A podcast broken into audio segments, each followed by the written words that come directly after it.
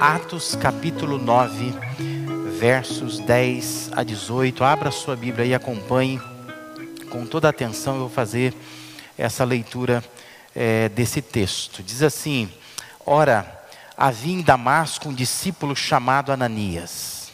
Disse-lhe o Senhor numa visão: Ananias, ao que respondeu: Eis-me aqui, Senhor. Então o Senhor lhe ordenou: Dispõe-te vai à rua que se chama direita e na casa de Judas procura por Saulo, apelidado de Tarso, pois ele está orando. E viu entrar um homem chamado Ananias e impor-lhe as mãos para que recuperasse a vista. Ananias, porém, respondeu: Senhor, de muitos tenho ouvido a respeito desse homem. Quantos males tem feito aos teus santos em Jerusalém? E para aqui trouxe autorização dos principais sacerdotes para prender a todos os que invocam o teu nome. Mas o Senhor lhe disse: Vai, porque este é para mim um instrumento escolhido para levar o meu nome perante os gentios e reis, bem como perante os filhos de Israel, pois eu lhe mostrarei quanto lhe importa sofrer pelo meu nome. Então Ananias foi e entrando na casa, impôs-lhe, impôs sobre ele as mãos, dizendo: Saulo, irmão, o Senhor me enviou, a saber, o próprio Jesus, que te apareceu no caminho de onde vinhas, para que recuperes a vista e fiques cheio do Espírito Santo. Imediatamente lhe caíram dos olhos como que umas escamas e tornou a ver. A seguir, levantou-se e foi batizado. Amém? Esse texto aqui, esse trecho que nós lemos, é um belo exemplo né, de como Deus intervém ah, na vida, na história da, das pessoas. É interessante que o livro de Atos, ele, ele vai é, trazendo personagens, personagens que, quando você lê os evangelhos, você não tem essas, essas pessoas presentes ali e elas é, é, geralmente não são muito bem apresentadas. Nós não sabemos quem são essas pessoas, mas supostamente são pessoas cristãs que, de repente, quem escreve o texto de Atos coloca na narrativa como se nós conhecêssemos, não é? E nesse caso aqui, entra em cena um discípulo chamado Ananias. Esse discípulo mora na cidade de Damasco, né? Nós sabemos que até esse momento em Atos, Saulo é perseguidor da igreja. Saulo é um homem, né? Um, alguém que é cidadão romano, é, alguém que quer perseguir, né? embora sendo judeu, ele acha que o movimento cristão que estava nascendo é um movimento contrário àquilo que Deus queria. E zeloso pela lei, como depois ele vai dizer nas suas cartas, ele acaba então é, conseguindo autorização para prender e até para mandar matar pessoas que estão começando esse movimento cristão. É, ocorre que aí mesmo no, no, no, capítulo 9 existe um encontro de Jesus com Saulo, porque ele está indo é, nesse caminho de Damasco, e ali então Jesus se encontra com ele e diz: Olha, você é, tem o que contra mim, não é? E diz que nesse confronto Saulo cai ao chão, fica cego, e esse é o momento considerado o momento da conversão dele, que por mais duas vezes ele mesmo vai repetir, vai recontar essa história é, no livro de Atos mesmo.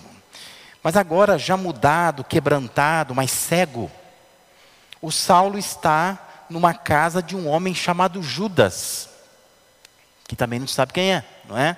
Que também não é importante na narrativa. A narrativa, na verdade, trabalha em cima de duas pessoas: o Ananias e o Saulo. Ananias conhecia Saulo de ouvir falar, tem medo dele, causava pavor naquela região. Saulo não faz ideia de quem seja Ananias, que exista um Ananias. Mas é interessante que essas histórias vão se cruzar, não é? Eles vão se encontrar, porque, como diz a narrativa, aí o próprio Jesus vai colocá-los juntos com um propósito, não é? ah, essa narrativa, sobretudo, ela revela muito acerca da ação de Deus. Como que Deus age. E é bonito ver isso aqui. Por isso que eu queria pensar com você nessa manhã como que Deus intervém, né? É, se Deus é um Deus que, vez por outra, intervém na história humana, na vida particular da gente, como é que Deus faz isso, né? A história acaba mostrando aqui algumas maneiras como Deus pode interferir, pode intervir na vida humana. E uma primeira forma que Deus intervém é respondendo orações. Veja que o versículo 11 diz é, na, na, conversa né, que Jesus está tendo, numa aparição que ele faz, né, no momento de conversa com esse discípulo chamado Ananias, ele diz para ele: você se disponha, você vá à rua que se chama direita, e na casa de Judas você procura por Saulo, que ele tem o apelido de Tarso, né, porque ele era, é, a origem dele era de Tarso. Mas o texto diz assim: você vai lá porque ele está orando. E essa é uma forma de Deus intervir na história humana. É quando a pessoa está orando, Deus vai responder oração. É, é curioso isso, porque assim, nós sabemos que toda a ação de Deus, ela, ela não pode depender da minha e da sua oração, certo? Eu já ouvi dizer, por exemplo, que a oração é o que move o braço de Deus. Eu não sei, eu acho isso estranho, porque dá a impressão que nós é, é, estamos manipulando Deus, né? Mas é, é, curioso pensar que, vez por outra, e se você ler o capítulo 12 de Atos também, vai acontecer a mesma coisa, no, no caso lá com Pedro. Deus decidiu que Ele vai intervir, não por causa das orações, mas por meio delas. Deus sempre intervém quando pessoas estão orando, porque Deus intervém respondendo orações. Por mais que a oração não é o que manipula Deus, não é o que controla Deus, Deus não precisa da minha oração, da sua oração para intervir na vida de ninguém. Mas o fato é que Deus tem usado esses momentos de oração, que é o momento que Ele escolhe para intervir. Isso resgata na minha mente, na sua mente, a importância de orar. Porque quando nós oramos, Deus intervém. Isso mexe com a nossa fé. E nos faz pensar em oração mais do que um exercício religioso apenas, um ritual, né? uma prece matutina, ou vespertina, ou na hora do almoço, não é? mas nos faz pensar na oração como um momento especial, quando eu estou criando uma possibilidade de Deus intervir na vida de alguém. Texto diz que Jesus fala para Ananias: Ananias, vai lá,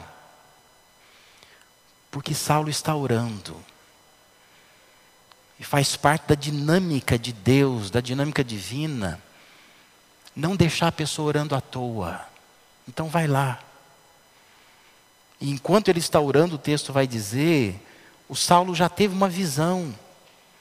E nessa visão tem um homem chamado Ananias que, ó, ele não faz ideia de quem seja, que está entrando na casa lá, está orando por ele.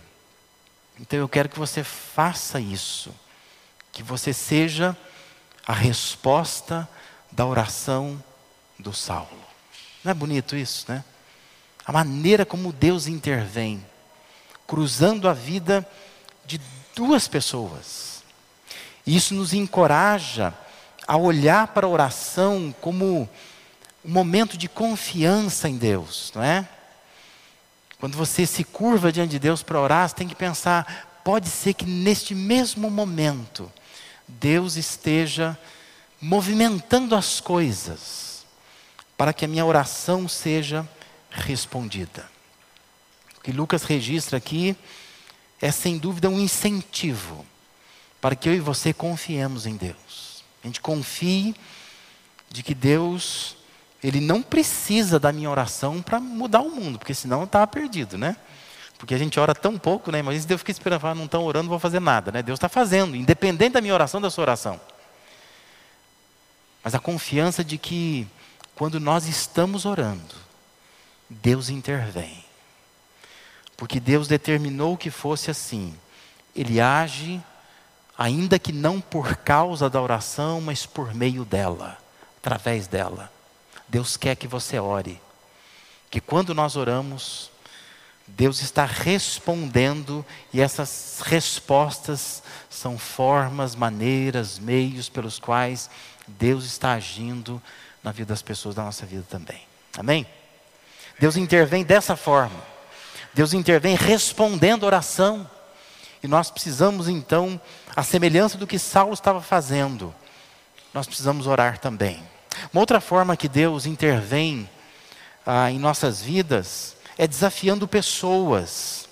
Veja que os versículos de 13 a 16 dizem assim: a reação do Ananias é, é natural, é, é a minha e a sua reação também. Ananias ele responde a Deus dizendo assim: é, de muitos eu tenho ouvido a respeito desse homem. Ele está dizendo: olha, Senhor, a, a, a fama, o currículo de Saulo não é bom não, não é algo assim que nos chama atenção, nos infunde temor, na verdade. E ele fala quantos males tem feito essas pessoas, esse homem, as pessoas que creem no Senhor, aos santos em Jerusalém, porque aqui está em Damasco, está na Síria, não é? Ele está dizendo lá embaixo, Jerusalém, no, no, no centro, né, no núcleo da, da, da fé judaica e também cristã, que a igreja nasce ali, ele está perseguindo é, os cristãos. E, e ele diz: olha, ele trouxe para cá, a gente está sabendo disso, né? autorização dos principais sacerdotes para prender todo mundo que está invocando o nome do Senhor. Aí é interessante também a reação de quem fala com ele, que ele vai dizer depois que foi o próprio Jesus que falou com ele. E a reação é, é assim: vai, porque este é para mim um instrumento escolhido para levar o meu nome perante os gentios e reis. A gente vai lendo a narrativa e fala assim, mas era, o argumento era tão bom, né? Não é?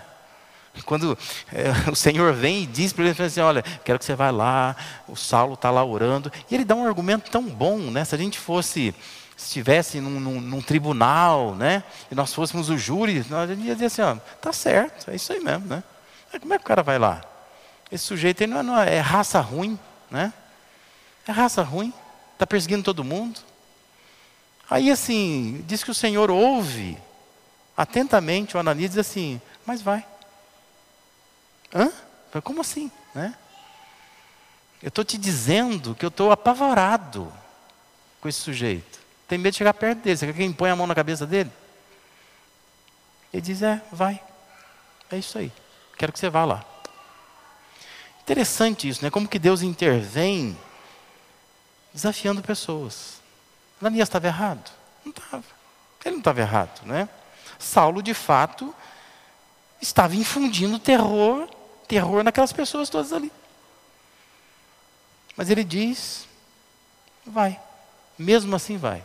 Teu raciocínio está correto, é, entendo o seu medo, acho assim, você tem toda a razão de pensar como você está pensando, mas eu quero que você vá. Só isso, né?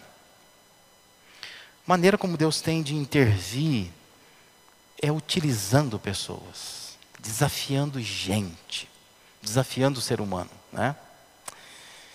E é interessante isso, como que Deus vai lá numa outra casa, um outro discípulo diz: Eu quero que você vá lá. E vai responder a oração de Saulo lá.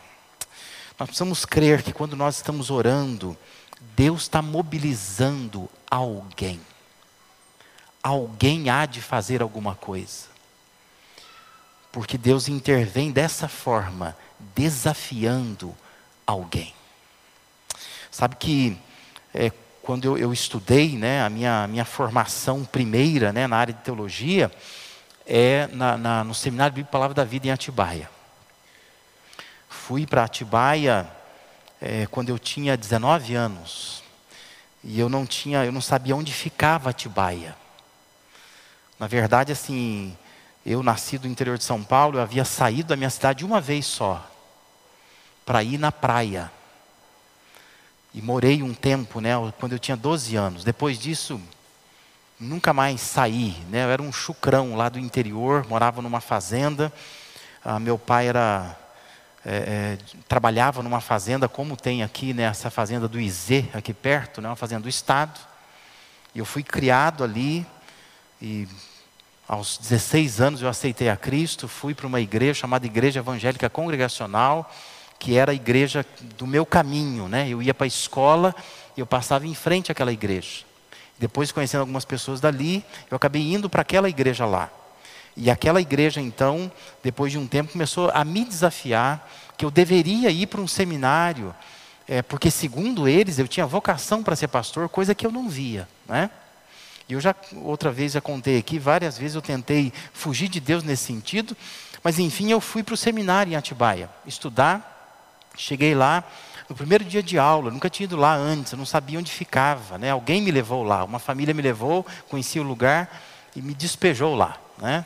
E lá eu fui estudar. Me lembro que uma semana depois eu olhava para os jardins daquele seminário e pensava assim: o que eu estou fazendo aqui? Né? Eu tinha emprego, é, eu, eu, trabalhava, ganhava bem. Na época ganhava já, apesar de ter 19 anos, três vezes mais que meu pai. E o que, que eu estou fazendo aqui neste lugar? Não é? E aí começamos a estudar ali, estudar. Quando foi naquele primeiro ano, no mês de julho, tinha que fazer estágio. E nós éramos divididos em grupos pequenos. E o meu grupo decidiu ir fora do país. Porque o, o líder do grupo, o professor, era de fora do país. E aí então fizeram um levantamento lá de custos, tinha um valor. E no meu grupo, assim, todos assim, levantando recurso e tal, não sei o quê, falou com a mãe, com a tia, com o pastor da igreja. E, eu assim, não sabia onde correr.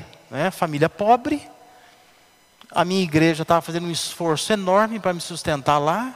Eu não tinha coragem de pedir para a igreja. Eu falei, não sei o que fazer. Né? Conversava com um ali, aqui e tal. Falei, ah, você pode não ir. Né? Vai para outro lugar. Né? E eu fiquei consumido por aquilo, porque eu tinha que fazer um estágio.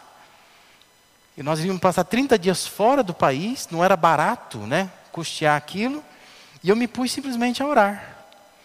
Eu falei, Deus, eu, eu, não, eu não sei nem o que eu estou fazendo aqui direito, né?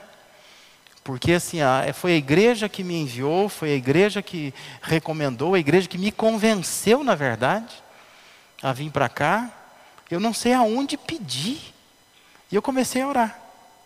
E aí, assim, o, o tempo foi passando, porque isso é um planejamento bem antecipado, e o tempo passando, passando, e o Humberto, né, que era o professor, dizendo assim: E aí, Lazarine, conseguiu alguma coisa? Não, não. E todo mundo cheio da grana lá e eu sem dinheiro nenhum, nada, nada, nada, né? E aconteceu que já era muito próximo da viagem. Ele disse: Olha, se você não definir, nós não temos o que fazer. E ele conversou comigo numa sexta-feira, eu me lembro, dizendo assim: Ó, segunda-feira, eh, se você disser, olha, não tem recurso, você não vai.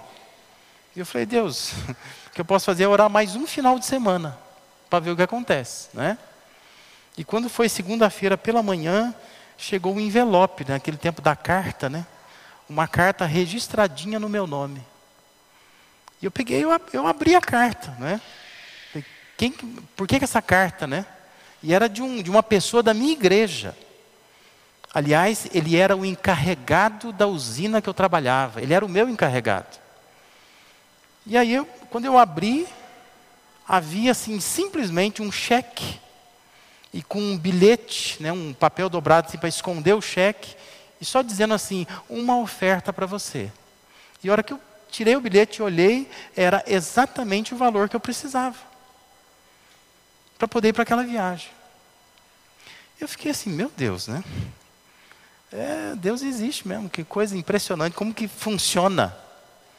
E eu, lógico, fiquei eufórico com aquilo, fui lá, falei para o Humberto, vamos embora, vamos viajar, não sei o que e tal, né? Pagamos tudo certinho. Depois, um outro período de férias que eu fui para minha cidade e me encontrei com aquele irmão, disse a ele, né, o que havia acontecido. Ele falou, cara, eu, eu não sei. Eu só sei assim que eu estava no momento meu ali de oração com Deus e veio uma coisa na minha cabeça. Manda uma oferta para ele. Eu mandei. Fiz lá umas continhas, fiz um cheque e mandei. Falei, cara, mas era exatamente o valor que eu precisava. Era Deus chamando Ananias para responder uma oração de Saulo. Deus intervém dessa forma. desafiando pessoas. Às vezes você vai ser desafiado, você vai dizer assim: Deus, mas eu não sei mais o que fazer. Mas Deus diz assim: tudo bem, confia, vai, não é? Ah, mas eu não tenho recurso. Vai, eu não me sinto preparado, mas vai. Porque Deus intervém desafiando pessoas. Eu queria que você reacendesse essa fé nesta manhã aqui. Que Deus pode desafiar alguém a teu favor. Deus pode desafiar você mesmo em favor de alguém. Para abençoar alguém. Para responder à oração de alguém. E outra forma que Deus também intervém é transformando situações. Veja que o Ananias, então, ele vai, diz o texto, a partir do versículo 17, ele entra naquela casa, impõe sobre, as, sobre a cabeça ali de, de, de Saulo as suas mãos. O texto é um pouco engraçado, porque antes ele já havia falado para Jesus: olha, esse sujeito é terrível, não é? Esse Saulo, e agora ele diz assim: Saulo, irmão, né? ele já amoleceu o coração. O Senhor me enviou, aí ele fala que é o próprio Jesus que enviou, e diz que era para ele orar, e ele faz isso ali, e o texto vai dizer assim: ó, imediatamente lhe caíram dos olhos como que umas escamas, e tornou a ver. O texto afirma com toda solidez que Deus, Ele tem prazer em mudar as circunstâncias da vida da pessoa, sejam elas quais forem. Porque na verdade o Saulo ele está desesperado, ele está cego, ele não enxerga mais. E o Ananias vai lá orar por ele, e aquela situação é transformada, ele volta a ver. É interessante que o texto é rico em transformações, né? É o Saulo que é transformado, que era um coração duro, de repente agora está cego, está coração amolecido, né? Um perseguidor dos cristãos que agora está orando. É o Ananias, que era alguém assim que tem preconceitos quanto a Saulo, mas de repente é transformado também para poder ir falar é, com o Saulo ali, não é? é a, o texto é rico é, nesse sentido, de mostrar transformações. Como que Deus é capaz de mudar situações que o ser humano não pode mudar, mas Deus pode. E Ele vai usando essas circunstâncias todas ali para ao final dizer que o Saulo foi batizado, que no livro de Atos é muito importante isso, né? É quando finalmente ele é batizado. E agora então ele pode ser usado pelo Senhor, porque ele está de fato inserido nesse movimento cristão. Deus sente imenso prazer em mudar situações. Deus modificou a situação de Saulo por meio da oração dele, usando a vida do Ananias. Entenda que não há situação nem pessoa que Deus não possa transformar. Por isso eu queria te motivar nesta manhã a orar. Ore, porque Deus responde. Confia nisto, seja qual for a situação, mas ore. Talvez você diga assim, Deus, mas eu não sei mais o que fazer.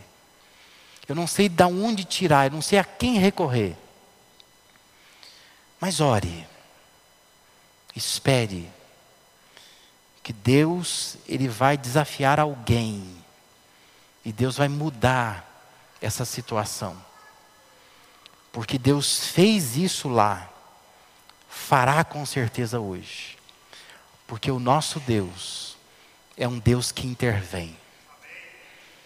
Ele não está só no céu, observando, né, a gente. E às vezes se divertindo com as nossas atrapalhadas, não. Deus está no céu sim, mas Ele quer intervir na vida do ser humano. Nos criou para isto, né? para a sua própria glória.